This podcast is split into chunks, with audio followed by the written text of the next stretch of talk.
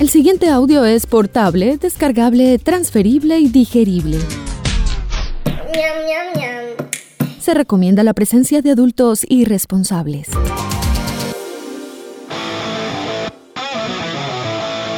Este programa no contiene consejos para enriquecerse o hacerse famoso o fit sin hacer ningún esfuerzo. A nuestros invitados les toca trabajar, digamos que de forma orgánica. Si busca guías de autosuperación, cadenas de oración o esquemas para vender humo, continúa el scroll.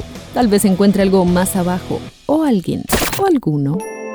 ¿Qué tal un pastor? A partir de este momento usted se encuentra en la casa, otra forma de decir presente. Una producción de Gabriel Posada in the House para la humanidad agobiada y doliente de todo el continente. Dímelo, Gabo. En este episodio conversamos sobre distintos puntos de vista del graffiti o del moderno street art, su lenguaje, la forma de comunicar, de expresar y su importancia como reivindicador social en Colombia.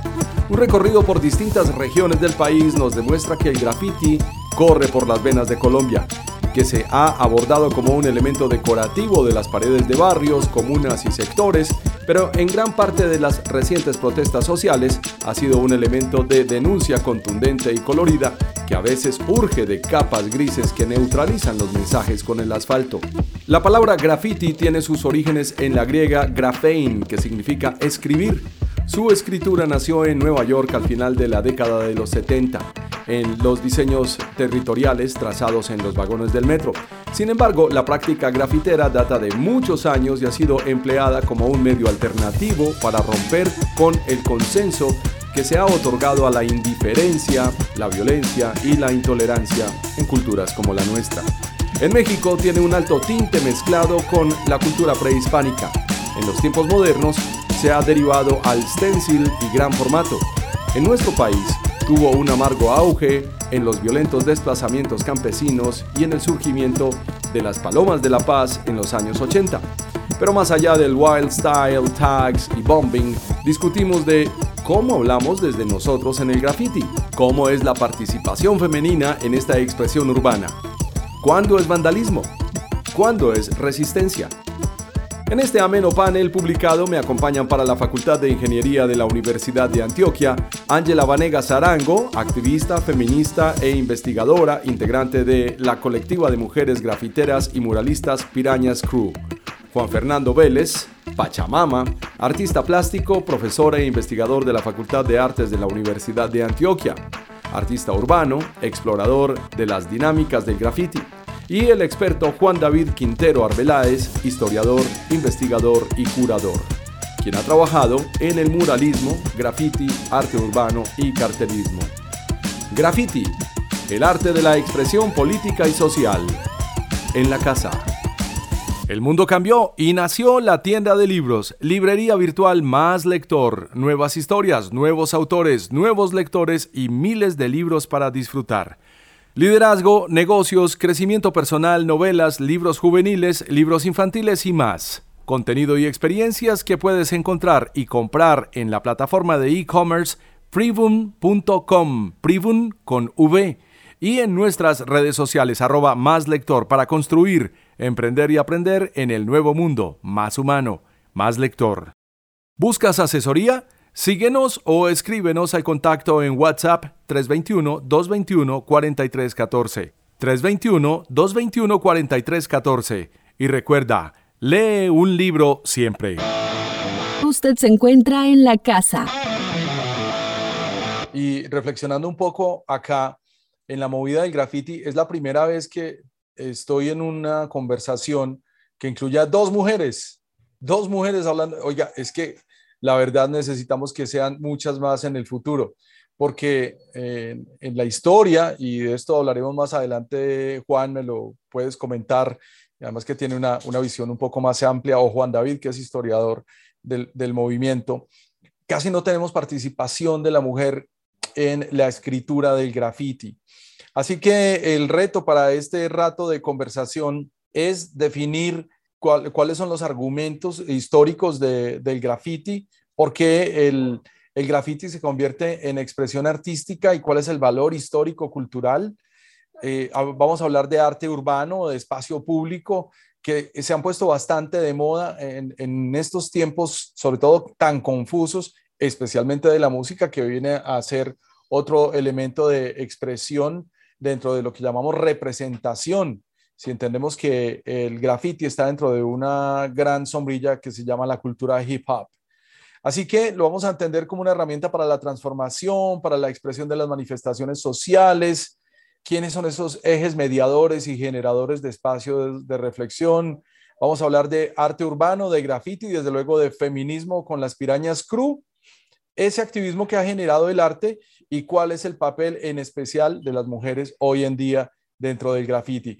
Así que empecemos por las damas. Ángela, es un placer tenerte aquí. Qué bueno eh, saludarte y sobre todo felicitarte. Ya había leído sobre Pirañas Crew este año, precisamente comenzando el año, y me dejó muy sorprendido el, el combo que ustedes armaron. Cuéntame un poco sobre esta movilización que están haciendo ustedes desde el arte de la escritura, entendiendo el graffiti como eso, y el movimiento feminista que hay dentro de él. Eh, Gabriel, gracias. A Diana, a los compañeros eh, Juan David y Juan Vélez, pues es un placer compartir la palabra con ustedes en este escenario.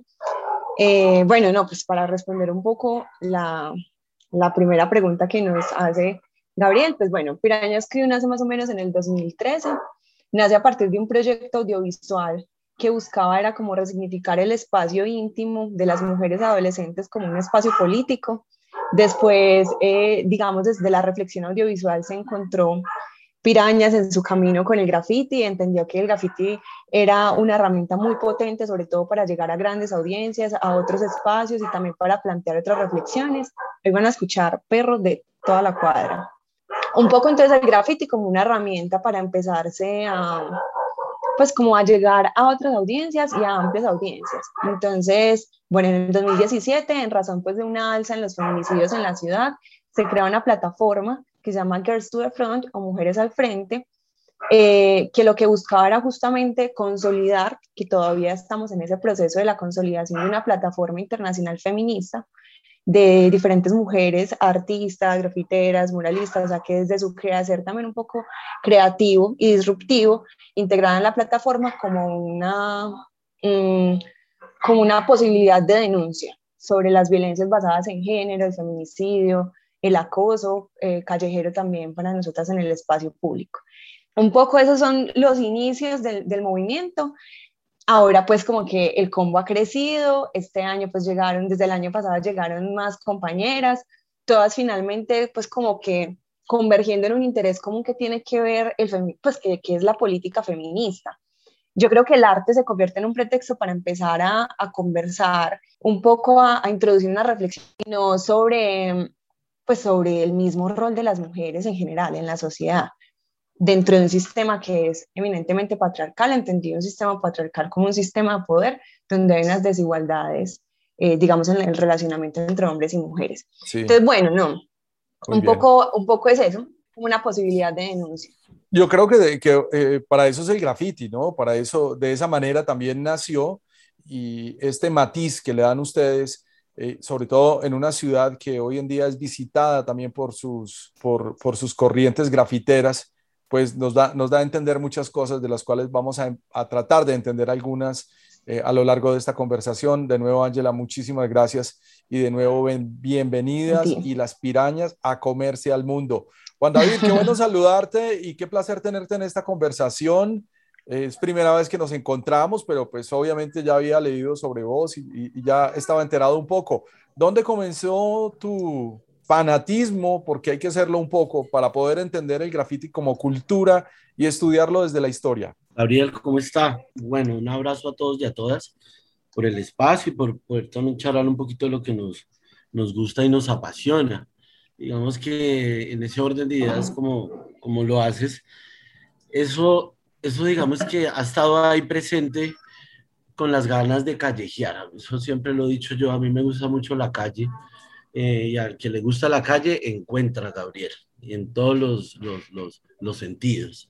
Entonces, eh, yo nací en Bogotá, me crié en Bogotá, Entonces, Bogotá tiene, digamos, un espectro muy grande de, culturas, eh, de muchos espacios, digamos, pues, eh, eh, interactuar con diferentes culturas de música, raperos, punqueros, metaleros, salseros, artistas, poetas, digamos que los mismos focos de universidades, digamos, todo esto que, que este ecosistema, digamos, cultural que genera una ciudad, hizo que, que que caminar, salir a caminar, digamos, cuando estaba en el colegio, irme relacionando mucho. Yo tengo una relación, digamos, muy fuerte con el metal. Me gusta mucho el black metal, me gusta mucho este tipo de música y el rap también. Entonces, digamos que en esa formación eh, tuve la oportunidad de conocer muchos compañeros y compañeras que, que hacen música actualmente también y, y que han estado, digamos, todo ese proceso.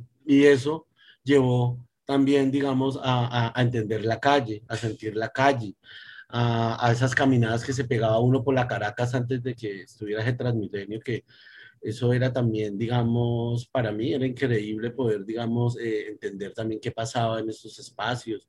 Entonces yo creo que desde ahí parte, digamos, eh, ese gusto, ¿no? Por, por, por entender un poco lo que pasa y qué tipo de manifestaciones encontramos en la calle. Ya desde ahí es donde eh, igual todavía me encanta callejear, creo que es, es, fundamental, creo que ahí. Yo me acuerdo que hace muchos años tenía un profesor que me decía, usted va a aprender más en la calle que en la universidad, tenga eso en cuenta. Y creo que tu profesor tuvo toda la razón. Eh, hace unos cuatro o cinco años eh, la Secretaría de la Juventud de la ciudad de Medellín tenían un lema muy bello y, yo también caminé mucho con ellos. Creo que redescubrí la ciudad caminándome las comunas con ellos y decían, caminar educa. Y sobre todo lo que desde la visión de, de Juan David como historiador, pues es otra literatura y otra manera de leer la ciudad porque el graffiti no es solamente es la pintura y de eso vamos a hablar enseguida. Profe Juan Vélez, bienvenido, qué placer saludarlo, qué bueno saber que está involucrado usted y que entiende de qué queremos hablar esta tarde. No, Gabriel, pues muchas gracias. Aquí vea, en clase, volado de la clase. ah, pero qué bueno. ¿A, qué huelen esas aulas? Hace rato extrañamos estos aromas. Bueno, yo muestro, faltó en la presentación que yo también soy docente en Bellas Artes. Estoy precisamente enseñando a hacer de lo que estamos hablando. Poquita gente, pero aquí estamos. Buenísimo, profe. Callejear Educa. Profe Juan, entiendo que mm, tuvo la oportunidad también de estudiar en México. Creo que esto, esta facultad es en Monterrey, ¿verdad? No, es en el DF. Ah, es en el DF. Bueno, mejor aún. Comparativamente, y a pesar de que el hip hop como cultura, entendiéndolo como cultura que acaba de cumplir unos 41 años, a su concepto, ¿qué país tiene más desarrollada la cultura? ¿México o Colombia? es compleja esa pregunta, mano, porque es que a mí, a mí me parece, por ejemplo, que cuando uno habla de México y en específico del DF, el DF es como para mí, sin conocer eh, Sao Paulo, a mí me parece que Ciudad de México es la capital de Latinoamérica, parece que es como la, la como decir en Colombia, la capital es Bogotá. Claro. En Latinoamérica me parece que es el DF. El DF pues, es una ciudad monstruosamente gigante, con una vida cultural impresionante, con un grado pues como de vida cosmopolita y con una cosa muy, muy impactante y es que se convive con su pasado precolombino. Está, está ahí muy fresco, entonces es una ciudad y, y, una cultura pues como de muchos contrastes. Entonces, eh, a mí, a, mí me parece que como que cada contexto tiene sus propias especificidades, ¿no? Entonces como que no, no, sería como justo uno decir como que una esté más desarrollada que otra, no sé, ¿sí me entiende? Claro, porque digamos que cada cual va creciendo a su velocidad y lo que usted acaba de decir es súper clave y con esto quiero eh, preguntarle a Ángela, ella qué concepto tiene sobre eso que llamamos valor histórico y cultural, porque si uno compara Ciudad de México con 50 millones de habitantes, Juan David que vivió en Bogotá y, que se patoneó la Caracas, por ejemplo, que hoy en día, si la recorres hacia el lado del sur, en el Transmilenio, la vas a ver rayada, rayada, rayada, completamente rayada. Es increíble, cuadras y cuadras totalmente rayadas hacia el lado sur, pero graffiti no es solamente rayar. Entonces, ¿qué opina Ángela sobre el valor histórico y cultural que le hemos dado al graffiti? En nuestro territorio? De pronto la pregunta la puedo direccionar un poco más sobre el tema de la memoria, pues porque cuando estamos hablando del valor histórico y cultural, además de tener muy claro pues como los inicios del graffiti y también cómo se ha alimentado el graffiti pues como de otras corrientes artísticas y de otras expresiones artísticas, eh, pues es como importante tener en cuenta como que lo que implican las calles como espacios de comunicación y cómo eso finalmente va contribuyendo a la memoria de ciudad o incluso en las cicatrices patrimoniales o cicatrices de ciudad, donde anónimamente, pues que es así como nace el graffiti de manera anónima por el movimiento pues, del, del tag y todo esto, pues es como anónimamente cómo puedo dejar inscrita una fracción de mi vida en, en, ese muro, en ese espacio, por insignificante que sea, es como dejarla ahí y como los muros de las calles empiezan a hablar entonces de historias que se escriben, se sobreescriben, se borran, se vuelven a escribir y es como una historia que, que finalmente se convierte en, la historia de todos y todas, ¿cierto? Entonces, y es un poco también como la conciencia de que siempre hubo alguien ahí antes que nosotros, es como que el todo no somos los dueños del espacio público, no nos pertenece, porque siempre hay alguien ahí antes de nosotros y que esos rastros un poco se van convirtiendo en esas... Eh, a mí me gusta mucho un profe que se llama Fernando Sinfuentes que habla de, de las cicatrices patrimoniales. Entonces, como que mm, al arte no le ha importado, al grafiti incluso no le ha preguntado como las grandes obras en el espacio público. Digamos que ahorita pues sí hay, sí hay una gran tendencia a las, a las obras en gran formato, pero en realidad pues no es como de los grandes murales, sino también buscar como lo pequeño, constituirse en testigo, registrar y darle nombre y sentido a esas, a esas cosas, incluso a veces a esa escritura torpe que aparece en el espacio público que a nadie le importa. Entonces, como para hablar de valor histórico y cultural, yo creo que necesariamente habrá que entender al graffiti y al movimiento del graffiti como un movimiento que ha permitido dejar unos rastros y una memoria de ciudad con, con historias que eh, en suma lo que quieren decir es que hay una presencia y que estamos aquí para contar algo, para recoger voces, para, para manifestar presencia, es un poco eso. Y, y, y ahí se, puede, se tiene que sumar la discusión si es vandalismo o no es vandalismo, de cuándo es subversión de cuándo es arte, de cuándo es muralismo, en fin, eso, es la segunda parte que tenemos que discutir de esta conversación. Juan David, eh, estábamos indagando hace un instante con Ángela sobre cuál es el, legado del graffiti, hablando del valor histórico y cultural. Bueno, digamos que eso es lo que dice Ángela es súper importante también y creo que, que, que ahí también podríamos uf, pues botarnos muchos años atrás, o sea, esa, digamos, esa, esa parte es los años finales del 60, dorados del 70, 80, digamos, cómo entendemos el graffiti desde el nacimiento de la cultura del hip hop. Pero también hay que entenderlo como, como un momento histórico, porque el graffiti, digamos, en la Segunda Guerra Mundial, los nazis pintaban en contra de los judíos, en Pompeya, en Egipto, digamos, todo esto también es una, una serie también de, de de acciones, como dice Ángela, de que aquí hubo alguien antes, acá estuvimos e hicimos.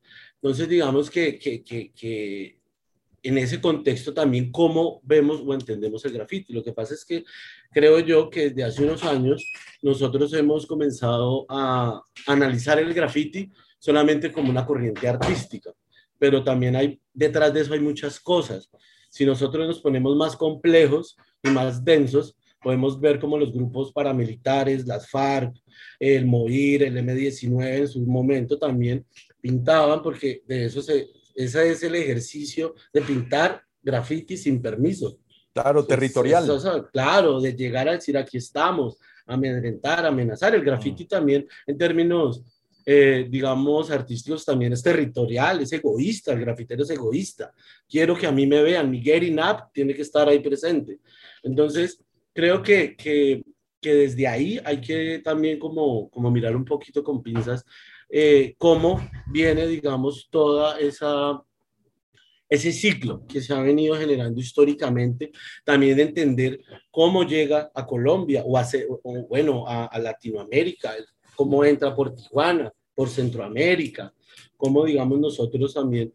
Eh, yo veo, analizo y, y el graffiti antes de que se vuelva una corriente como la conocemos de, de, de, Nueva York, de Filadelfia, de todo lo que hizo Marta eh, Cooper. Marta Cooper. exacto, aquí llega como un movimiento político, se hace en la Universidad Nacional, comienza con el maestro eh, Quechaba, que comienza a pintar en la época de Belisario de Tancur, esa es la primera, el primer momento histórico que tenemos aquí en Colombia. ¿Cuál era la eh, frase? ¿Fuera Yankees de Colombia? Esa hacía una parte de esas, pero también estaba, si te acuerdas, que había un ejercicio cuando Belisario dice que pintaran palomas todo lado y él no palomas se come, de la paz, Exacto, él no se come ese cuento y, pone no más, haciendo referencia a los más, a los grupos al extraditables, a Entonces, esa primera parte es bien interesante tenerla muy en cuenta en este proceso porque ya en una segunda etapa ya estamos hablando de finales de los 80, con el hip hop, con la etnia, con el estilo bajo, ya se comenzó a hablar de ese, de ese graffiti, de los elementos del hip hop. Y hay otras dos etapas más todavía. Que se trae a, la corriente comercial ya el, el, graffiti como tal. Esos años 80, eh, si hablamos de apropiación cultural, también eh, se alcanzaron a robar, en, en, entendiendo buen, en buen término el robar, la escritura del graffiti con el auge y la explosión del hip hop y de agrupaciones tan importantes como Run DMC en la ciudad de Nueva York, el, el, solista LL Cool J, en fin, la llegada de todos esos Public Enemy, por ejemplo, que empezaron a demostrar esa territorialidad que había en Nueva York y a traducir unos manifiestos eh, racistas que venían desde la universidad. Antes de continuar y, y, preguntarle al profesor Juan Vélez sobre su opinión, quiero que por favor se hagan una búsqueda en Google de este nombre, Marta Cooper. Marta Cooper es una fotógrafa que se ha dedicado, mm, digamos, a documentar el graffiti eh, territorialmente y ha venido a parar a la ciudad de Medellín. Yo tuve la oportunidad de hablar con Marta Cooper en la ciudad de Miami a bordo del Art Basel. Me acuerdo que eh, estaba acompañando a, los, a, estos pintores de gran formato que no le gusta mucho a Angela, pero quiero decirte que eh, un personaje como nunca de Brasil ya, ya marcó una tendencia en lo que tiene razón, pero que ya se nos está volviendo una corriente. Y enseguida lo discutimos, Ángela, pero le dije a Marta Cooper, óigame, usted ya conoce Medellín, usted ya ha ido a visitar esta ciudad, usted sabe qué es Medellín, y me dijo, la conozco perfectamente, me han dado toda la 13, me conozco el poblado y me han dado Aranjuez. Me dejó muy sorprendido, esa conversación fue hace más de 10 años y ya Marta Cooper había venido por acá. Háganse una búsqueda en Google, por favor, para que vean quién es Marta Cooper. Profe Juan Vélez, estamos hablando sobre el legado, estamos hablando sobre esta, en esta conversación sobre el valor histórico y cultural del el graffiti, entendido como cultura, pero no necesariamente, como lo decía Juan David, ha sido desde la parte romántica del arte, sino que también ha sido territorialidad y, anuncios desafortunados. ¿Cuál es eh, ¿Cuál, ¿Cuál es su temperatura para medir esta noción de memoria en, en el graffiti? Pues ve, eh, a mí me parece en las conversaciones que hemos tenido ya como en, varios, varias ocasiones, como en otros medios, hablando sobre este fenómeno pues, que, que sucedió de, de, muralismo, pues que es como lo que nos convoca a este evento y esto, a mí me parece que la calle, la pared, el graffiti, eh, el afiche, todo lo que pasa como en el espacio público, en esa, como en todas esas mismas categorías, se convirtieron en un medio de comunicación, definitivamente. Digamos que si hubiéramos hablado hace 15 años, yo no te habría dicho que para mí, por ejemplo, en este momento, para mí el arte es un problema de comunicación. Sí, ¿Hay mucho ruido dentro del arte como comunicación? También, también. Y mucho, y mucho, no, más, más, yo me refiero al problema de comunicación, es que yo quiero decir algo con mi trabajo y, yo quiero que el otro me entienda lo que yo estoy queriéndole decir. Y para, y para que eso suceda, tenemos que hablar un lenguaje que termina siendo pues como el arte y, y, que tenemos que tener como, como, como, yéndonos como al asunto de la semiótica, que tenemos que tener un signo, que tenemos que tener un símbolo y que tenemos que tener unos códigos que todos leamos, que todos entendamos. Entonces a mí me parece que, que lo que pasa en la calle hoy, vos a mí me encanta, ¿no? Como lo que mencionaba ahorita Angela, hay una palabra muy linda para eso que pasa del que pasa espacio público pintando de gris, yo paso y pego un afiche, después pasa la plaga y pega una de sus, de sus insectos, después pasa eh, otro y, pone un retrato. Después pasan los barristas del Nacional y, medio tapan, y después pasan los, del Medellín y tachan. Y eso que va pasando, hay una palabra súper linda para eso, se llama un. Y es una situación que sucede aleatoriamente, sin estar planeada, y que después sí puede llegar un artista fino y tomar una foto y ah, arte. Pero, pero es una cosa que no está hecha con esa intención. A mí lo que más me gusta de lo que pasa en la calle es que es más importante decir algo que cómo se vea a veces, ¿no? que, que, es como el origen, origen del graffiti. para mí el clásico es yo estuve aquí, o sea, ese es como el espíritu del graffiti, yo estuve aquí. Entonces eso es Roma, eso es la cueva de las manos en Argentina, eso es pintura rupestre, yo estoy aquí y aquí estoy y esta es mi huella. Y ya de ahí se puede sumar pues como mucho territorio y, y todo lo demás, ¿no? Pero a mí me parece pues que, que ante todo lo que pasa, y, hay otro dicho también muy bello, el del papel y la muralla, ¿cómo es? La pared y la muralla son el papel del canalla. ¿Qué tal? ¿Qué en estos tiempos de tanta censura que estamos mm. viviendo. Reflexionando un poco sobre, sobre cómo, cómo nos dominaban con ese tipo de dichos es que el papel y la muralla eran el papel de los canallas porque no les permitían escribir en una constitución, por ejemplo.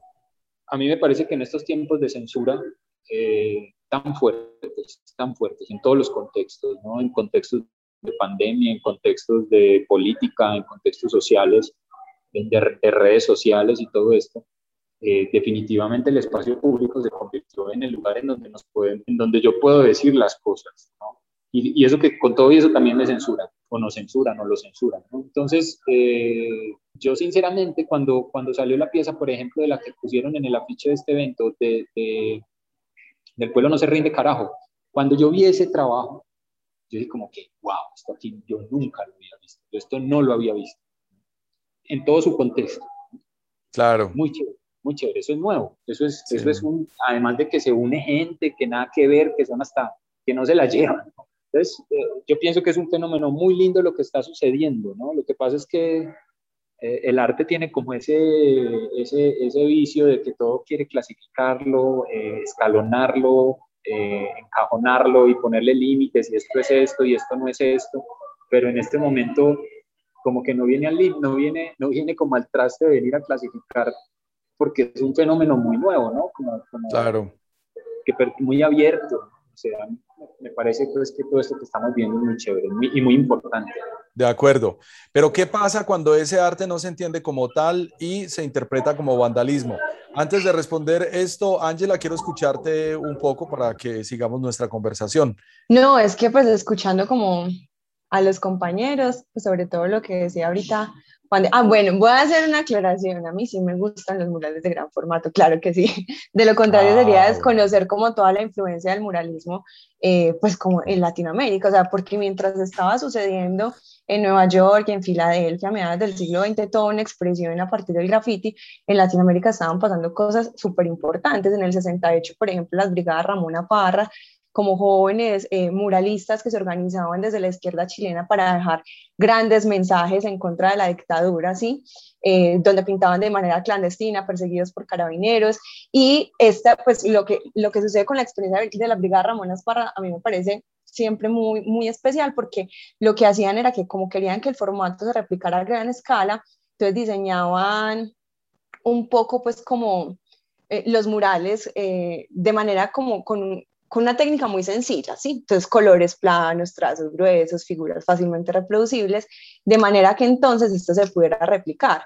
Pero además, entonces, mientras, eso, eh, mientras en Nueva York y Filadelfia sucedía algo y en Chile con las brigadas Ramonas para esto, pues también mayo del 68, caracterizado por un montón de revueltas estudiantiles, eh, pues como una de las huelgas también más memorables de la historia, que además tenía como un montón de ideas políticas dispares, pero en lo único que había completa unidad era en el tema de que todas las paredes de Francia estaban pintadas de mensajes, o sea, había graffiti por todas las, paredes, las paredes de Francia. Y pues entonces está, mm, la frase está, ¿cómo es que dice? Como prohibido prohibir, la libertad comienza por una prohibición, o sea, cómo el graffiti se convierte también eh, en un elemento que, que, que, convoca la unidad, o sea, las ideas políticas y tal vez las peticiones en mayo del 68 eran dispares, pero todos estaban y todas estaban de acuerdo en que en las paredes había que dejar un poco esa exigencia. Y luego entonces en América Latina, efectivamente, y en Colombia, como lo dice Juan, sí, efectivamente acá eh, eso se trasladó a través de los movimientos estudiantiles, entonces era, digamos, una forma de expresión, graffiti panfleto, una estética de las izquierdas, anticolonialistas, antiimperialistas, feministas, entonces los muros como unos centros de confrontación y que fueron abanderados en inicio también como por, por todo ese movimiento eh, estudiantil. Bueno, un poco era como agregar eso. y totalmente necesario, porque es que si no hubiera, no hubiera habido un movimiento estudiantil tan global como alcanzó a ser 1968, no tendríamos las libertades que, teníamos, que tenemos hoy en día. Pero para continuar la conversación, Ángela, con el vandalismo. Cuéntame, tu, tu concepto eh, ¿En dónde es vandalismo y dónde es arte? bueno, pues creo que quienes más han sufrido pues como todo este estigma del vandalismo son los writers, pues toda la comunidad de escritores del graffiti. Eh, pero antes de responder pues como un poco en el sentido de la pregunta, recordé pues que, que justamente cuando el graffiti está emergiendo en Nueva York y entonces empiezan a pintarse los vagones porque entendieron que era un, pues un medio que conectaba diferentes ciudades y donde el mensaje podía hacerse pues, fácilmente reproducible, pues por allá en los 80 mm, existe algo que se llamó como, la voy a leer porque no es inglés, bueno, Metropolitan Transportation Authority, pues que eran como, eh, sí, los...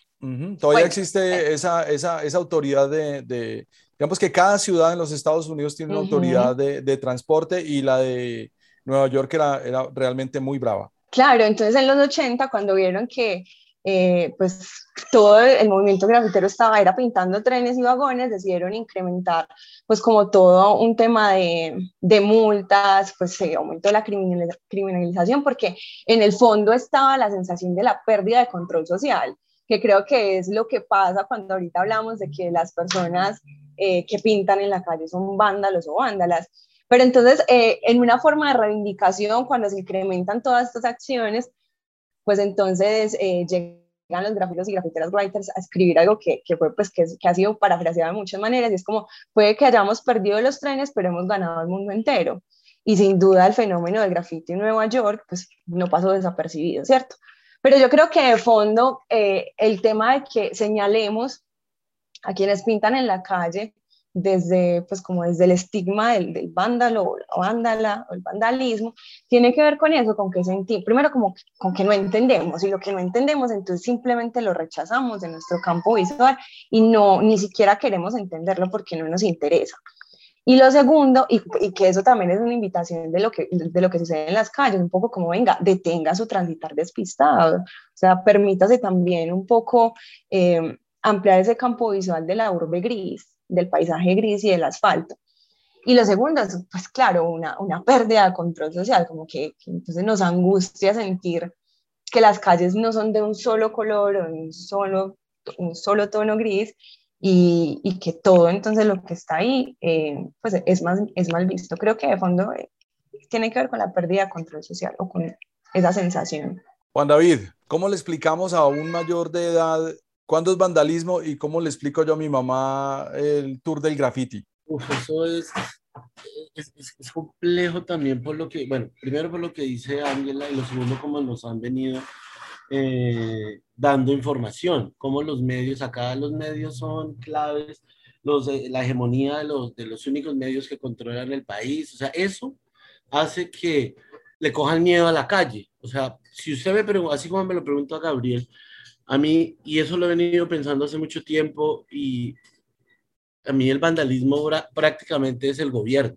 O sea, es el ejercicio que ha venido ejerciendo el gobierno, robando, eh, generando eh, pésima salud, eh, generando poca educación, digamos lo que pasa con Colombia. Y eso, sin mencionar, Juanda, la ley de garantías de esta semana, por ejemplo. Ah, bueno, imagínate. Entonces yo creería que, que desde ahí es donde yo analizo y, y, y hay como decirle uno a la mamá, a la abuela, a la vecina, que, que porque está rayada la calle, digamos, también es una cosa histórica de educación, como las, nos educaron a nuestra familia.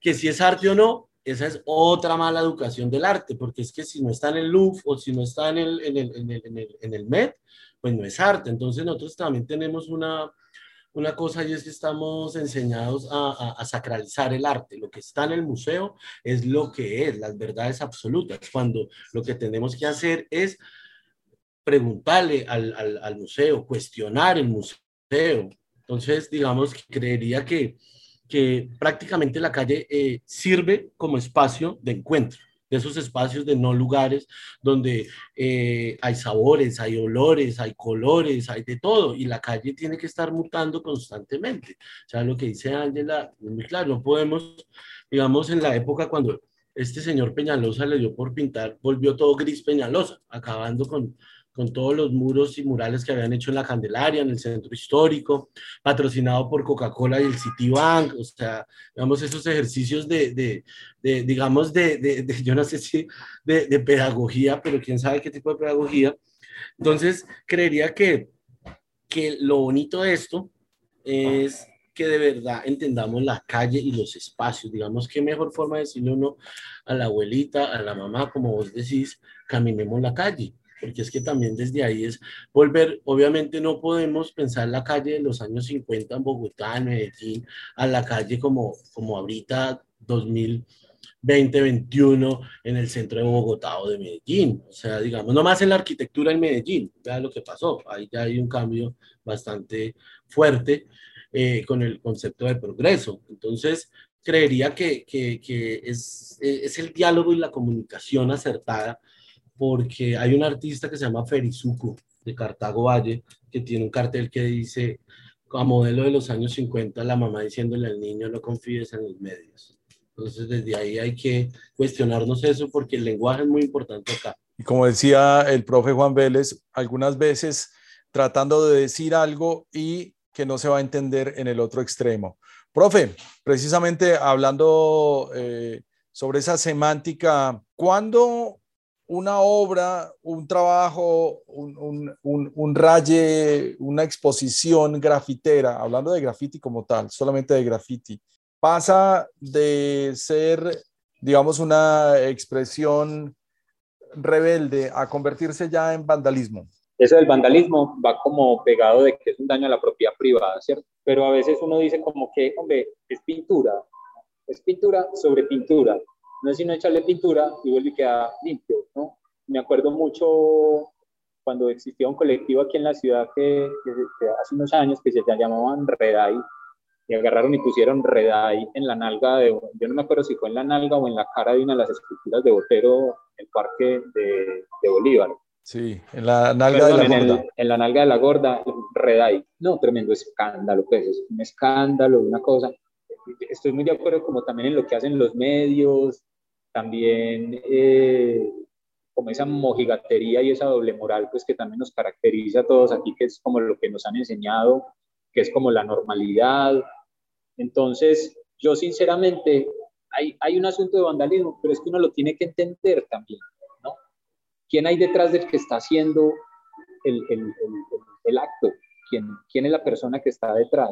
Si estará pensando en hacer un daño, si será esa su intención, hacer un daño, porque, porque también mucho del vándal es, pues es que yo insisto, es que aquí estoy yo, este soy yo y este es mi combo y este es mi esquina, que todos lo tengan claro. Entonces, eh, eso del vandalismo, pues a, mí me parece más vandálico otras cosas, pues robar, asesinar, eso sí es vandalismo, que son cosas que, casi que ni tienen que realmente están afectando a, a la gente. Pero una pintura en la calle, que le está diciendo a la gente la verdad de un Estado asesino y va y es el ejército el que lo borra. O sea, eso es vandalismo. ¿Quién es el, van, el vándal ahí? ¿no? ¿Quién es el verdaderamente vándal que está haciendo ahí? Es el ejército el que está mostrando su, el que está escondiendo su vandalismo, ¿no? Entonces, como que estoy totalmente de acuerdo en, en, en, en, todos esos sistemas en los que se mueve la comunicación, que es un pedacito de los medios, que es un pedacito de la tradición, que es un pedacito de las buenas maneras, de, de, de, los manuales de Carreño, ¿no? Y que, y que terminan siendo todos un, montón de, de situaciones súper fachas, ¿no? muy fascistas, ¿no? que, están es por la represión, que están es por acabar con la libertad de expresión. Eh, es que es muy grave, es muy grave, lo que está pasando en Facebook hoy, lo que está pasando en YouTube hoy, lo que pasa en esta mañana yo viendo Caracol, yo no veo televisión, ¿no? Lo tengo prohibido para mí verme, ver televisión. Ver un, televisión, un noticiero de Caracol o un noticiero de RCN o de Teleantioquia o de Telemedellín, o sea, te están contando puras mentiras. Es muy tenaz, muy tenaz. ¿Quiénes son los vándalos?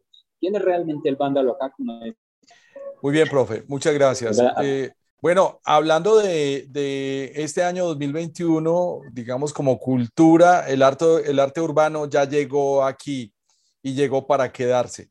Hablemos entonces de ese arte, de ese arte urbano interpretado, Ángela, no solamente, y lo decíamos desde el principio, no solamente es rayar, no solamente es escritura, también eh, hay unos personajes globales tan importantes como Banksy, quien con una imagen, ya no solamente la escritura, sino con una imagen cuestiona la humanidad y digamos que tiene un mensaje de mucha subversión, sobre todo en los espacios en donde ha puesto sus intervenciones.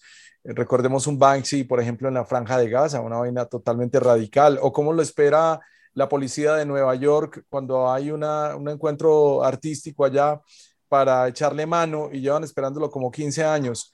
Ángela, eh, hablemos un poco sobre tu definición de arte urbano y cómo las mujeres han encontrado un espacio también en él. Mm, definición de arte urbano, no, pues en realidad pues creo que es que en el arte urbano gráfico convergen muchas expresiones, pues el grafiti, el muralismo, eh, todo el tema de los stickers, el empapelamiento, pues como en realidad pues como que caben muchas expresiones, entonces yo tendría por decir que finalmente lo que es el arte urbano es toda expresión eh, artística, mm, estrategia también un poco creativa que se instala en el escenario del espacio público para hablar sobre lo que es un poco la contrahegemonía, a veces la colectividad o la subjetividad y las prácticas también como de resistencia. Es un poco lo que pienso del arte urbano. Sin duda, pues como ya que mencionas pues este año puntualmente, pues lo que sucedió en este año finalmente fue producto de algo que sucedió el año pasado, finalizando 2020, donde se leían pues como grandes bloques en diferentes lugares de la ciudad a finales de noviembre, ¿sí?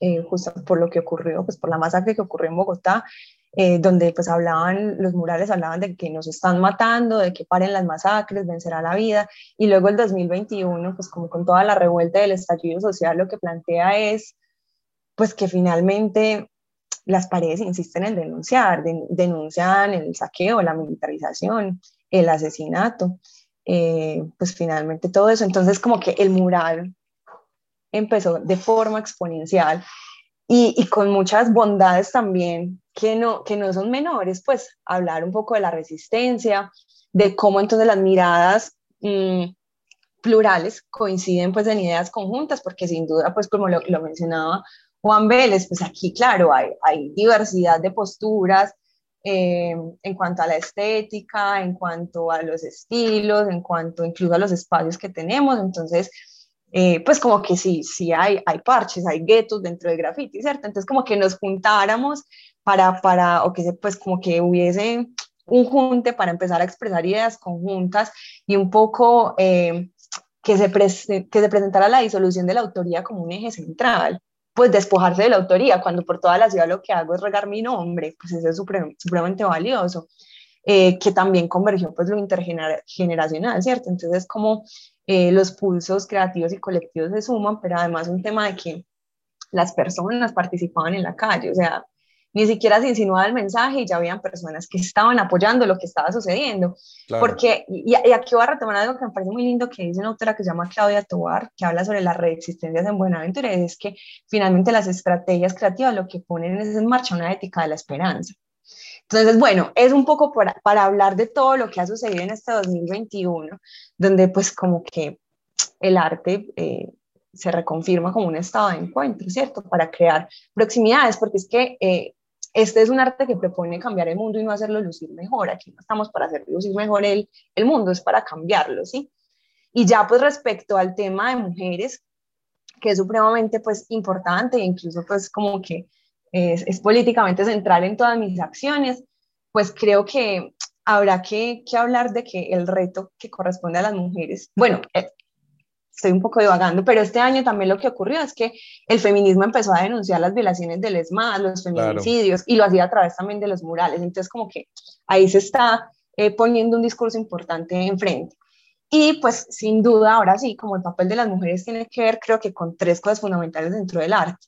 Uno es la crítica, pues como a la representación visual y es cómo somos vistas. Si la historia del arte nos ha hecho lucir siempre como bellas, coquetas, sumisas, tranquilas, musas, eh, inertes, pues en una posición de inercia donde somos observadas, es bueno, vamos a preguntar cómo queremos ser vistas y mirarnos además lo segundo es un cuestionamiento al canon de la representación dominante, porque es que la historia del arte nos ha dicho qué es el arte y qué no es el arte. Y por eso a mí me hace mucho ruido cuando he escuchado mucho como, ay, es que el arte o el graffiti pues no tiene género, claro que tiene género. Si la historia del arte se ha constituido desde una mirada masculina y se han excluido las estéticas femeninas y de las mujeres, pues claro que tiene género y ha sido esencialmente masculino.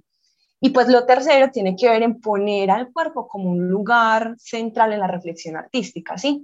Entonces las mujeres ya directamente, vamos a hablar en los muros sobre, sobre el aborto, por ejemplo. Vamos a hablar sobre la menstruación, sobre el erotismo, sobre el derecho al placer, sobre el derecho a ejercer autonomía sobre nuestros cuerpos. Entonces es como habilitar la pregunta por cómo queremos ser vistas y además mirarnos, que es una de las invitaciones también de la teoría del feminismo. La teoría crítica del feminismo esencialmente invita a reconocer, en, reconocer nuestra condición de mujer y empezar también como a exteriorizar unas acciones para exigirlas.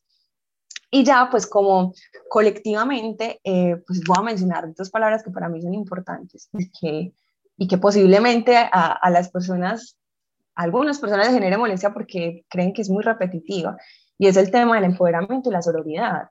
Pues, y el empoderamiento como una condición o como un primer momento para la emancipación y liberación de las mujeres, ¿sí? Y, y la sororidad como una ruptura, digamos, a ese pacto histórico que ha planteado la enemistad de las mujeres, y por eso nosotras somos una colectiva de mujeres que eh, dentro de nuestras acciones intentamos que el empoderamiento sea pues como pues no empoderamos a nadie, es cierto, pero las acciones que realmente realizan, y, Marcela Lagarde lo ha dicho, cuando una mujer ve a otra que tiene, digamos, la capacidad y, realiza ciertas acciones transgresoras, pues entonces motiva a la otra un poco a salir de ese estado de, del miedo, de la comodidad, y, pues creo que en el graffiti pues las mujeres deberán inspirar nuevas estéticas, nuevos estilos, nuevos, pero también nuevas formas de habitar el espacio público.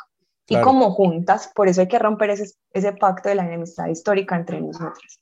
Pero si no, si no hubiera empoderamiento en, en, en el graffiti, nunca hubiera trascendido, porque es que mira que nadie tiene que estar más empeliculado y más empoderado que un grafitero a la hora de tomar una decisión frente a una pared, porque hay muchas eh, cosas para considerar ahí.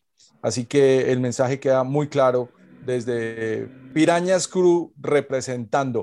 Juan David, hablando de, esta, de esta cultura urbana, ¿cuándo se da el manifiesto de la cultura como tal, urbana, eh, digamos, urbanamente, dentro de nuestra urbanidad? Bueno, yo creo que, que, que también hay que entender eso de, cultura urbana, digamos, súper clave lo que dice Ángela, pero yo a eso también le agrego que, que, la cultura urbana también va más allá, va, va también desde desde la arquitectura, también va desde los ejercicios antropológicos, desde los ecosistemas que se generan. Digamos que, que, ese espacio que, en el cual convivimos todos y todas es un espacio que estamos, digamos, en condiciones de modificar o, no, o, de que siga de alguna forma. Entonces yo creería que, que si viéndose... Eh, los planes eh, de, de, de, ciudadanía, de urbanísticos, hacen que también la, la, la, misma ciudad cambie, ¿no? Y asimismo, digamos, los hábitos, los, los, lugares, también comiencen a tomar, digamos, otra fuerza.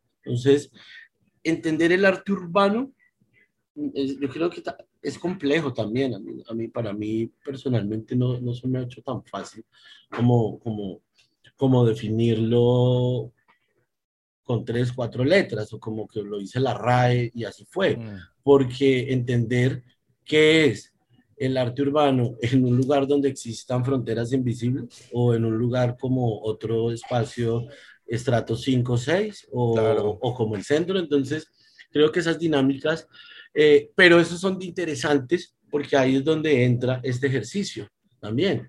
de llegar a otros espacios, de, de, pintar, de llegar, de, de también de, entrar a, a, a, marcar, porque aquí volvemos a lo que dice Juan, también es muy, muy clave ese getting up, de, no perder, porque tú también hablas con un grafitero así radical y es lo que le interesa es eso. O sea, olvídate otro, otra, otra, digamos, otra definición, sino es dónde pinto y cuál es mi spot. Y dónde claro, territorio. No, y no, y no perderlos. Entonces, mm. lo interesante es también cómo eh, entendemos ese arte urbano cuando es, digamos, eh, o no lo manifiesta una institución. Estamos hablando de, la política, la alcaldía, el, eh, planeamientos, digamos, gubernamentales, de cómo ellos entienden también o, como, nos quieren también hacer entender. Entonces yo creo que ya es donde, donde, donde se tiene que revisar muy bien, muy bien, digamos, desde dónde también están esas lecturas, de cómo también nosotros las asimilamos. Eh, yo creo que por eso es importante callejear. Por eso es importante como conocer, irse a una plaza de mercado, irse a un cementerio, eh, visitar, digamos, todos esos espacios que a veces eh, no son tan recurridos, eh, zonas industriales, lugares que, que, que, van a tener muchas historias y muchos, muchos, muchos momentos también que contar, ¿no? Entonces yo creería que desde ahí se puede como empezar a analizar estos procesos de, de, cómo se puede haber un manifiesto para entender ese arte urbano, si es que eh, ya está o todavía no, no, pues no lo tenemos muy claro. Ahora, ahora que lo mencionas así, Juanda, y, y que dices de callejear, estaba pensando en, en, un amigo de la ciudad de Nueva York que pues fue en donde nació el graffiti, donde nació toda la cultura de hip hop, y me dice, esta ciudad hoy en día es estéril, porque no hay nada que ver, no hay nada que leer, entonces, esa lectura es muy importante también dónde la haces. Y, hay ciudades que ya pasaron a, esterilizarse, donde no hay nada de eso ya. Correcto. Eso es, eso es un poco, digamos, imagínate, sí, esos ochentas así. Yo recuerdo cuando, eh, cuando estaba de alcalde Giuliani, que él había puesto como esa, esa ley de la ventana de que todo donde hubiera graffiti era un lugar, un espacio eh, peligroso, digamos, esos términos de, vandalizar, y eso lo viene, lo quiere comenzar a retomar en su momento. Yo no sé si fue la primera vez Peñalosa. El principio de la, era, era el, principio de la ventana rota. Lo que pasa es que Giuliani tenía, tenía algo más grande para combatir y era la mafia de, de, de Nueva York. De fondo había una guerra un poco más definida. Entonces, sí, eh, eh, depende como lo que dices tú precisamente, la lectura que se le dé a lo que está pasando en ese momento en el entorno. Profe Juan Vélez, hablando de, cultura urbana, esto a muchos les puede sonar como música, pero a sus ojos, ¿qué es en el año 2021? Pues hermano, estaba yo aquí como reflexionando, ¿qué es eso? A mí me parece que, que o sea, cultura urbana es, sinónimo de ciudad. A mí me parece que, todavía lo digo, si usted se va para, sin, querer pues como decir que, que no sean ciudades o que no haya cultura, pero usted se va para un pueblito y en los pueblitos no hay graffiti, todo está blanquito, no hay mucha vida cultural, no sé. Entonces, como que para mí, cultura urbana es sinónimo de ciudad grande, ciudad cosmopolita. Una ciudad en la que se cruzan culturas, muchas, eh, gentes de muchos tipos, de muchos eh, estratos, de muchos, eh, de muchos orígenes. entonces, como que para mí cultura urbana es un asunto que tiene que ver con, con eso, con que, con que hay una aglomeración muy grande de personas de muchos orígenes, con muchos intereses y, que finalmente pues están metidos en una ciudad grande. Pero también tiene como otra lectura. Puede ser que es como, que es como también como lo joven, ¿no? Como una cultura urbana más relativo como a la cultura de lo joven. Entonces es hablar de, de hip hop, es hablar de skate, es hablar de bike, de, de, gente que monta en bicicleta, de, de punqueros, de, de LGTBI, de, como todos esos eh, manifestaciones de, tribus, por decirlo así, no, sé si todavía sea como acuñado el término de tribus urbanas, pero son como un cúmulo de, un montón de, grupitos que están ahí todos juntos y, luchando pues como por sus, derechos finalmente. Porque digamos que la cultura urbana también es una cosa muy nueva. yo quería como llamar la atención sobre algo ahorita desde el principio que desde hace rato lo he estado pensando. Sí hay muchas mujeres en el medio del arte, del arte de calle, muchas. En el medio grafitero y en el medio de muralismo nacional e internacional, sí hay muchas y, y tienen un estilo muy particular, me parece a mí. Entonces, como que eso también hacia ahí, como todo lo que es como reivindicación de, de nuevas culturas, por decirlo así.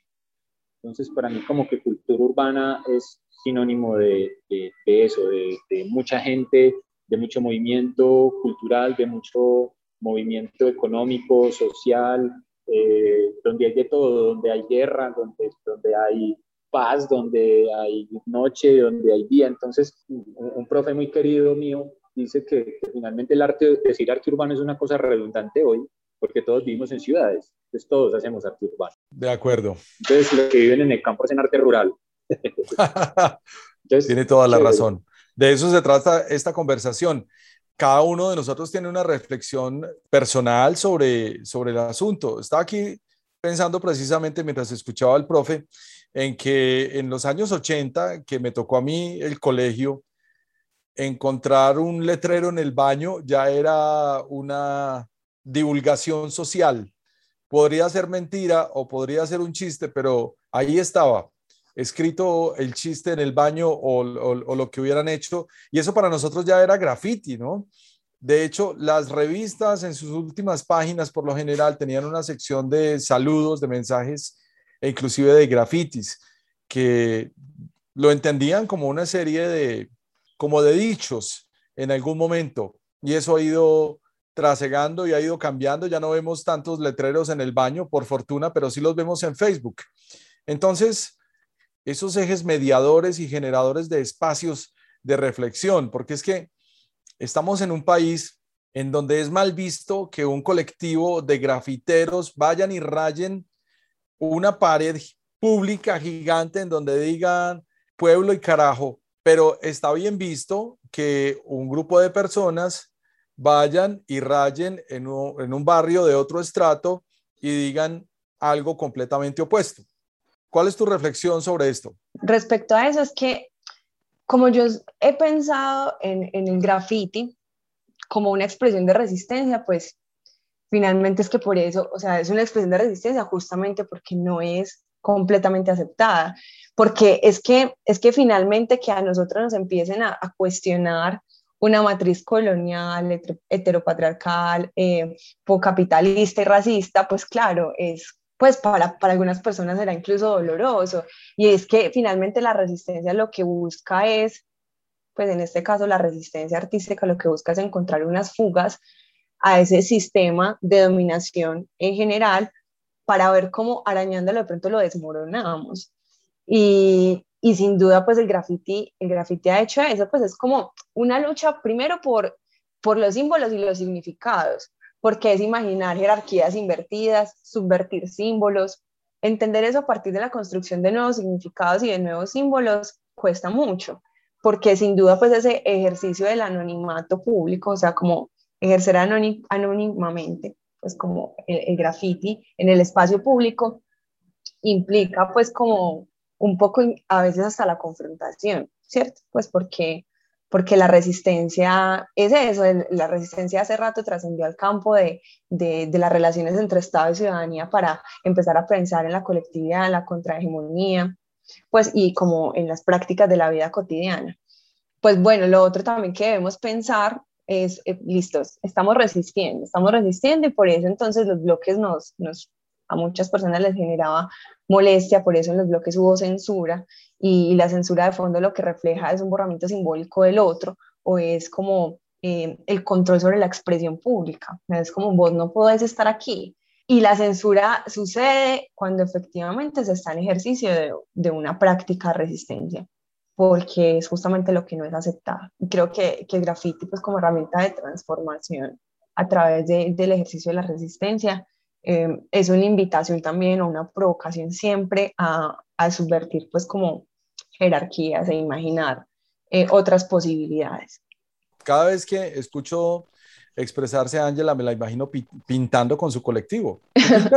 Yo pinto con mi colectiva, sí, pero no es como que yo, yo no me considero un artista, pues sería como poner a inventar, no, yo en realidad pinto con ellas y creo que eh, pues como que el pintar se me convierte en una excusa para reflexionar otras cosas. Durante todo soy una activista feminista, entonces como el graffiti se me ha convertido en una herramienta para denunciar cosas, pues vamos a hacerlo. Es como eso, como que yo pinto con ellas y, y eso me permite también como eh, entender en el graffiti una posibilidad de denuncia y por eso pues como que lo hago. ¿Quién, hace, pues, ¿quién hace el sketch en, en, Pirañas?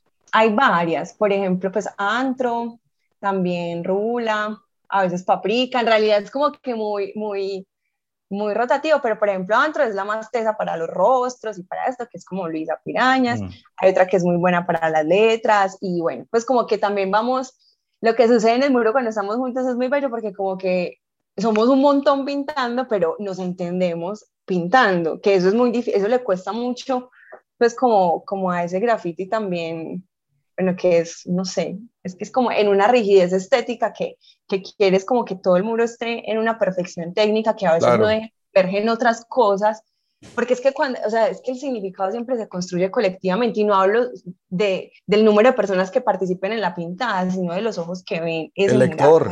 Claro, el lector también suma. Es como que permitimos a veces que, que, sucedan cosas en el mundo.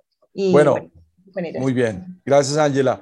Juan David, eh, ¿alguna vez has rayado también? Y, cuéntanos, eh, ¿qué piensas tú sobre estos ejes mediadores y generadores de, de, de espacios de reflexión? Bueno, Gabriel, la primera, claro, muchas veces, yo fui curador del Museo de Arte Contemporáneo de Bogotá 10 años y tuve un proyecto que se llamaba eh, Barrio Museo. Ah, le, le a muchísimos grafiteros y grafiteras que nos visitaban en el, en el museo, los espacios.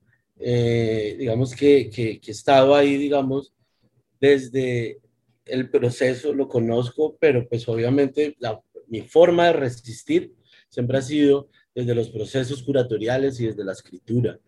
Entonces, digamos que que, que los he acompañado bastante. Y, y los entiendes entonces, porque es que, claro, es que nada más el hecho, pararte frente al lienzo en blanco ya hace una diferencia, ¿no?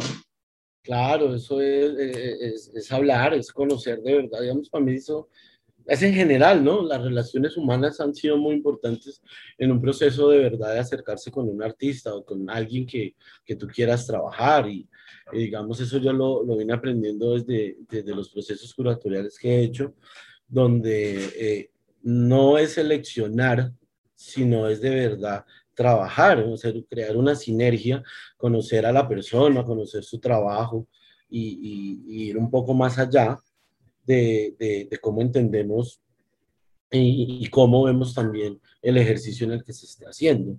Entonces, desde ahí, digamos que sí lo he hecho. Y, lo otro, y la otra pregunta, ¿me la recuerdas, por favor? No, pues eh, es una de esas preguntas complejas que se les hace a personas como tú. Los ejes mediadores y generadores de espacios de reflexión. Es decir, hace unos minutos eh, le ponía el parámetro a Ángela de, de, cómo es posible que un graffiti que pintan un montón de colectivos juntos en ah, el centro sí. de la ciudad, lo pintan de gris, pero la gente se junta en otro barrio de la ciudad de mejor familia y ese está bien visto. Ya, es que, mira, eso es una cosa también bien, muy loca que se ha venido y también eh, genera mucha discusión. Digamos, hace unos años eh, vuelve el modelo de publicidad hecho por grafiteros, o sea, venga y entonces ahora sí estámpeme una, una publicidad en un, edificio de 5 metros de Smirnoff y eso es hermosísimo y eso pues no pasó nada, pero vaya uno y haga el bloque pues entonces sí el lío. Entonces es también un poco cómo, cómo se manejan las dinámicas y en esto soy muy crítico y es que el graffiti ha comenzado a perder eso, ese valor.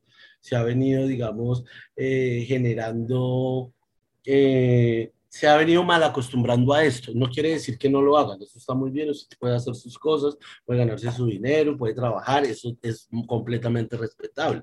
Pero medir eso hasta dónde también, porque sí creo que la, la, la publicidad, eh, muchas galerías, muchos museos ah, se han aprovechado de eso, de manosear más el graffiti de la cuenta. Y, mm. y eso también está en eso, está, digamos, en esas circunstancias de, de, generar eh, eh, este tipo, digamos, de, digamos, Wingwood en, en, Miami es un espacio muy bacano para ir a ver, de conocer y, y tiene sus recorridos, pero porque está hecho bajo unas condiciones, eh, de, digamos, correctamente políticas. claro, no, no puedes pintar antes del 16 de diciembre si rayas una pared en Wingwood te vas para la cárcel. Exacto. Sí, es sencillo. Es, es, tener, digamos, como como esos parámetros de, de, de, saber uno que también desde dónde está mirando. Y hay algo muy interesante que yo creo que esto es un tema que se va a comenzar a, a, investigar desde ahora, va a venir a, a, entrar, digamos, en el debate y es lo que viene pasando desde hace unos tres años, 2018, con las manifestaciones, los estallidos. Yo veo que eso un nuevo momento en la historia del graffiti en Latinoamérica, pero en Colombia también específico porque ahora creo que sí se está generando una nueva práctica y una identidad local a raíz de eso. ¿Por qué? Porque es que lo que se hace es una copia de lo que pasaba antes. Obviamente ha tenido cambios y hay una inspiración. Yo escucho rap, veo a mis. Así era que se hacía acá. Se traían revistas, videos y venga, yo quiero hacer esta pieza. Pero ahora yo lo veo que ahorita sí está pasando una identidad no sé dónde se pone Estado asesino, no se va a poner en Holanda. Eso no pasa en Europa. Entonces yo creo que ahorita sí podemos comenzar a mirar que se está generando por medio, primero, de lo que decía ahorita Ángela, es muy claro, de perder esa autoridad. Ah, es que es que lo hice yo. No, ya no hay un yo. Hay 158 mil almas aguantando hambre. Claro. Y esa es la reacción. Han sido muchas mujeres que han sido asesinadas, violadas, ultrajadas, ahí están mostrando. Entonces yo creo que desde ahí es donde podemos también comenzar a, yo creo, a entender una, una, nueva etapa, una nueva etapa de, de, del arte urbano, del graffiti, y, y, digamos también algo que a mí me llamó muchísimo la atención en esto fue cómo eh, el cartel, el cartel tuvo una cosa impresionante, impresionante, digamos, desde yo hago mi, mi, pieza y full, la voto en Instagram, en Facebook, imprima lo que usted quiera, péguelo donde quiera. Eso también, digamos, tuvo, digamos, una, una, una, una potencia muy, muy interesante de, de, que la gráfica también, desde hágalo usted a 50 tintas o hágalo usted rapidito en su casa o como haga una plantilla y haga stencil. Entonces, eso, digamos, eh, eh, creo que es algo que, que pues ahorita pronto no haya una respuesta para eso, pero yo sí creo que acá va a empezar una nueva etapa, una nueva etapa de lo que eh, se puede conocer como, como arte urbano en Latinoamérica y específicamente en Colombia con la parte política. Creo que se está devolviendo a sus inicios políticos. Obviamente se va a seguir haciendo el graffiti como cru, como independiente, porque también eso, eso es lo bonito de esto. Pero sí pasó algo diferente. Claro, y que se entendió como un vehículo, precisamente eh, lo que decía Ángela al principio, eh, un espacio en donde contar algo y en donde denunciar, porque no necesariamente estamos escribiendo cosas amables, desafortunadamente. Profe Juan Vélez, ¿cuál es su eh, opinión sobre el graffiti como un espacio de reflexión en estos 40 años? Porque me imagino que le tocó desde los principios en que aparecía un letrero en la Avenida Oriental y eso era un escándalo en la ciudad de Medellín, pero hoy en día el formato ha cambiado, el tamaño ha cambiado e incluso el discurso. Sí, no, yo estoy muy de acuerdo con lo que estaba diciendo pues, hace un instante eh, Juan David. A mí me parece que lo que se dio en Colombia eh, es nuevo, o sea, eso aquí no se había visto definitivamente y yo que tuve como la oportunidad de vivenciar, yo creo que Juan también tuvo la oportunidad de vivenciar lo que fue el, colectivo que pintó el, el, deprimido de San Juan, que primero fue estaba asesino y después fue eh, Pueblo no se rinde carajo. Creo que Juan también estaba ahí en ese, en ese chat. Sí, sí. Entonces, es muy chévere ver cómo, cómo nació, o sea, porque nació sin ninguna pretensión de que alguien en específico quisiera sobresalir, ¿no? Y, fue muy interesante, por ejemplo, lo que pasó cuando empiezan como a decir cosas, ¿no? Es que esto lo apoyó Quintero y entonces que no, que Carvalho estaba ahí y que entonces que este concejal que hacía allí y hubo hasta, hasta un asunto en, el momento, en el momento había una pelea que la hay en este instante, ¿no? Los grafiteros de barras de fútbol están en este momento tapando a diestra y siniestra todo tipo de, de, de murales. Estaba ese conflicto en ese instante y se juntaron para pintar el, el mural. Entonces, es muy chévere, muy chévere como ese como esa reivindicación de lo, de lo social, de lo político, de querer dar un mensaje, de denunciar y de la gente junta diciendo algo, ¿no? Porque algo que, que me faltó como comentar ahorita cuando hablábamos sobre la cultura urbana, a mí me parece que la cultura urbana tiene un problema muy grande y es que la cultura urbana, en la cultura urbana no hay comunidad, en la cultura urbana las comunidades son chiquitas, entonces son como, como pequeños guetos juntos. Y eh, el sentido de comunidad es muy estrecho. Me parece a mí que pues, es una como de las principales críticas que hay para hacerle a la llamada cultura urbana y es que es una cultura absolutamente hedonista y absolutamente y muy individualista. El otro no importa, no importa y no lo entiendo y no estoy de acuerdo con él y me mato con él porque no estoy de acuerdo. Entonces, yo, yo pienso que una de las cosas más bellas que tuvo entonces, pues como esta manifestación, fue que, que se juntó gente distinta, y se juntaron egos, porque además de eso, pues son un montón de egos juntos, ¿no? y lograron hacer una, un acto de verdad muy contundente. Claro. Es que, es que empezó primero el que hicieron en Bello, que no me acuerdo cómo es que se llama, ah, era el de Nos Están Matando, ¿no? El que hicieron por allá por, por Bello, por la estación Tricentenario, ese fue el primero. Después hicieron el de Estado Asesino, después hicieron el, de, el, del Pueblo No se rinde carajo. Entonces, que es, es eso como, como, como eh, manifestación de lo comunitario, a través de una actitud comunitaria y que está reivindicando derechos comunitarios. Entonces a mí me parece que eso es como lo más lindo del asunto, que hay de verdad un acto muy sincero y que, y que es tan sincero que logra un impacto muy fuerte en toda, la, en toda la comunidad. Lo interesante de eso, profe, es cómo un colectivo se forma a partir de un montón de colectivos. Y estamos viviendo tiempos en donde lo que usted acaba de decir es muy cierto, no hay necesidad tampoco de pertenecer a un colectivo para yo poderlo hacer individualmente. Bueno, digamos que el otro elemento dentro del hip hop un poco individualista puede ser el breakdance, pero eh, digamos que como expresión cultural dentro de la sombrilla del hip hop, el graffiti eh, es territorial y nació de esa manera. Así que, Ángela, te escuchamos de nuevo para que por favor nos afines un poco más ese concepto. Pues como un poco por qué se censura la expresión artística tiene que ver porque se está interpelando el discurso dominante. Entonces, cuando, se interpela el discurso dominante, o sea, respuesta a una cultura oficial que casi siempre es degradante, pues claro, empieza a generar incomodidad y molestia. Y lo que hacía justamente, lo que hacían los bloques en las diferentes ciudades del país era denunciar unos sucesos terribles que estaban sucediendo y que aún continúan sucediendo a nivel de país. Entonces, eh, esa respuesta al relato oficial que se pone en las grandes avenidas, eh, pues como, mejor dicho, lo que quiere el Estado siempre es confiscar la memoria. Y entonces cuando se empiezan a construir otros relatos de ciudad, eso incomoda y la respuesta es la censura. Eh, y la censura, insisto, como un ejercicio de borramiento simbólico del otro. Entonces creo que, que un poco, ¿y cómo responder a eso? Pues hay que seguir resistiendo. Resistir a través, en este caso, de la pintura, entonces la respuesta es, hay que seguir pintando. Y, y, pues también empezar a ser consciente un ejercicio desde la reexistencia, es decir, resistimos y estamos agotados de resistir. ¿Cómo vamos a pensar entonces desde nuestra condición, en mi caso de mujer, pues como también nuestra condición colectiva colonizados, cómo vamos a a crear nuevas condiciones para pues unas posibilidades de otros mundos, si se quiere.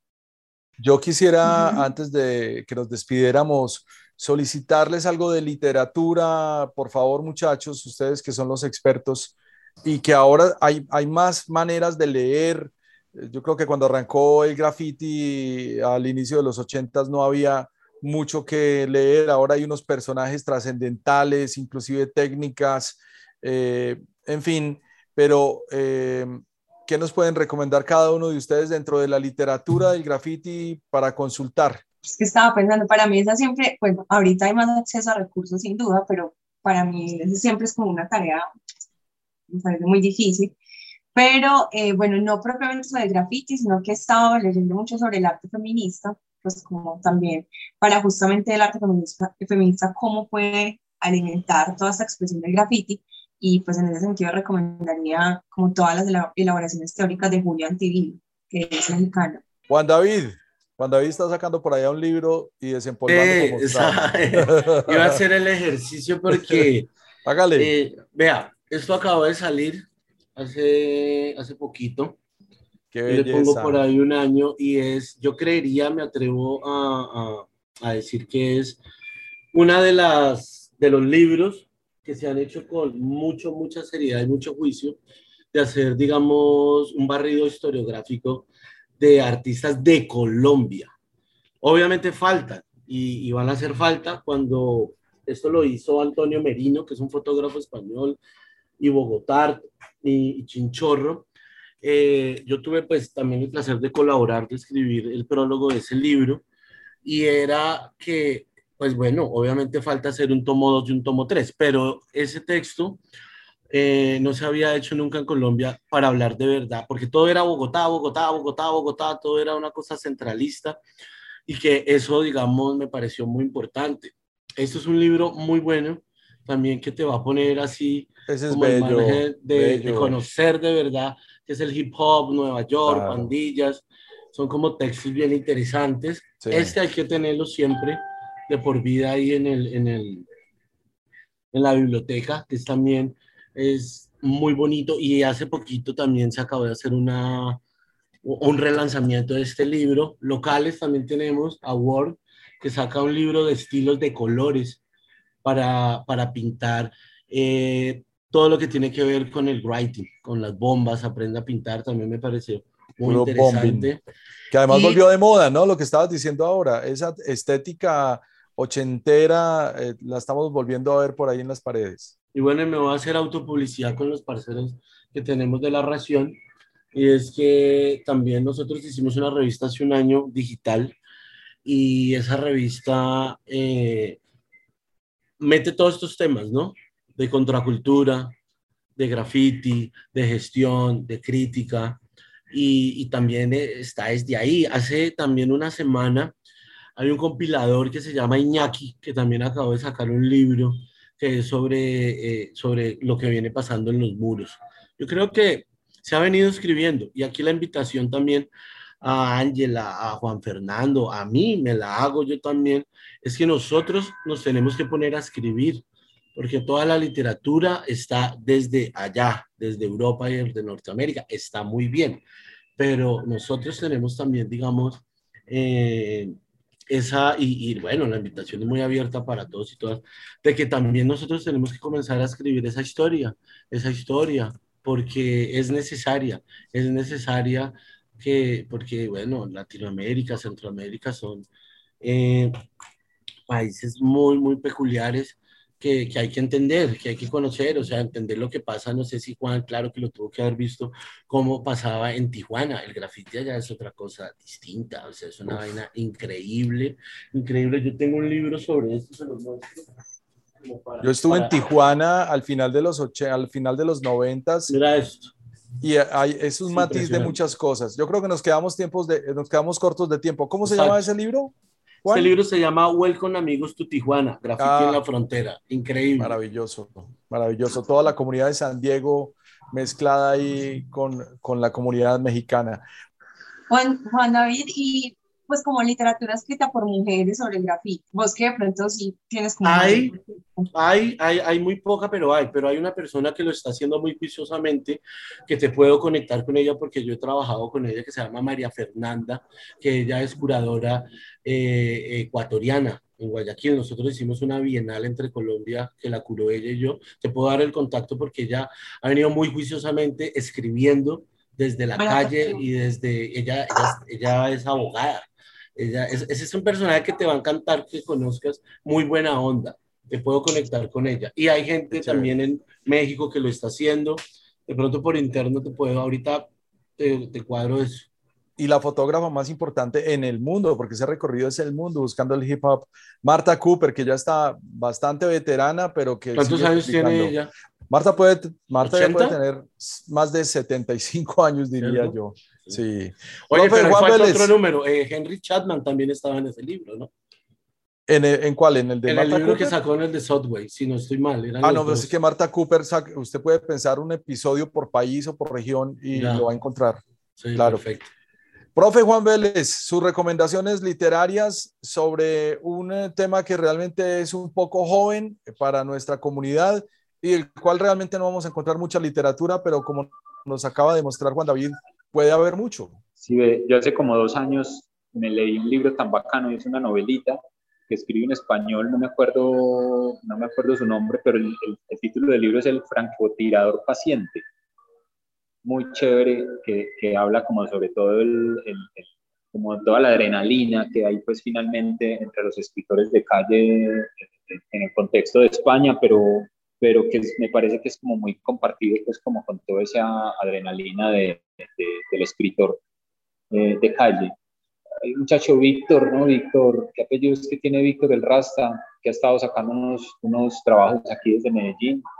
Y en realidad, pues me, me, me meto también como en la invitación de, de, Juan David, que también ha sido una invitación que incluso desde la de Antioquia más de una vez me, ha hecho, me han hecho profes como de que, se pónganse a escribir, hermano, que sentarse a escribir y, no, no, tanto ponerse uno pues como a teorizar, pero por lo menos eh, escribir al respecto por ejemplo, desde el mismo ámbito del trabajo aquí en Medellín, por ejemplo, el trabajo de Santiago, del señor Oca, ¿no? Santiago Rodas, eh, tiene por ahí también más de un textico que él está como dedicado pues, como, como al escribir. Y a mí me parece también que un elemento muy interesante que sucede en el arte en la calle, que siempre me ha parecido a mí, es que de alguna manera en el arte de calle es donde uno evidencia como el rompimiento de las líneas de, de, como muy evidente. Entonces vos encontrás, pensando por ejemplo el señor Oca, el señor Oca es filósofo, no estudió artes plásticas, ¿no? Hay un montón de diseñadores, hay un montón de empíricos, ¿no? O a veces ve uno cosas y uno no está muy seguro de qué es lo que está viendo, eso es pintura, eso es dibujo. Entonces como que todo ese rompimiento